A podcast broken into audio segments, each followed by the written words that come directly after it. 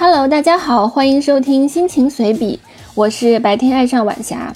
生活没有那么精彩，让我们享受现在吧。今天是二零二三年七月十日，今天想聊聊洗澡的变迁。在记忆里，小的时候呢，只能用澡盆洗澡，没有公共浴室，也没有沐浴房。后来搬家到城里呢，有一个卫生间，里面有一个水泥陶瓷浴缸和一个蹲坑，已经是好的不得了了，或者说方便的不得了。但是好像没有花洒，没有办法淋浴。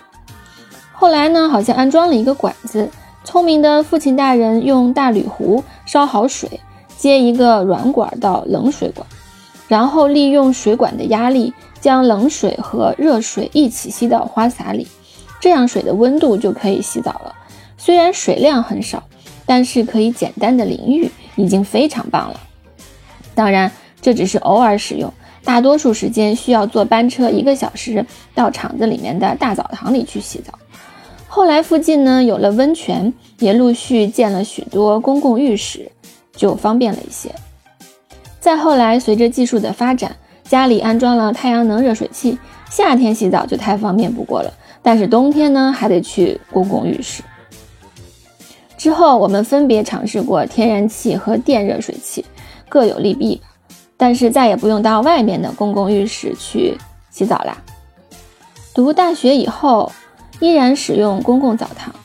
女生在二楼外面的楼梯上排队，很壮观。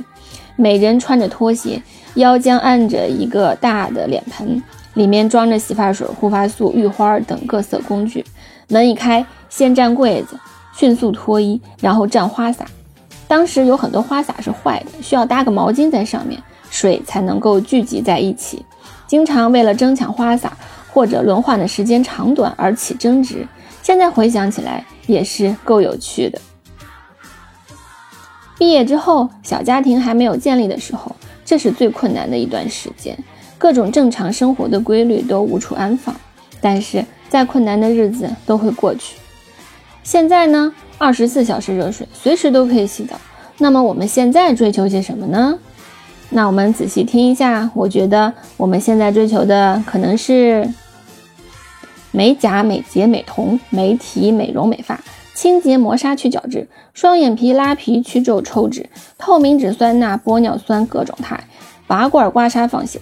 足底按摩、经络按摩、全身按摩、牛奶浴、花瓣浴、药浴、瑶浴，简直折腾自己无底线。虽然外部生态环境已经逐渐恶化且没有好转的迹象，但是我们只要保持内在和外表的美美的就可以啦。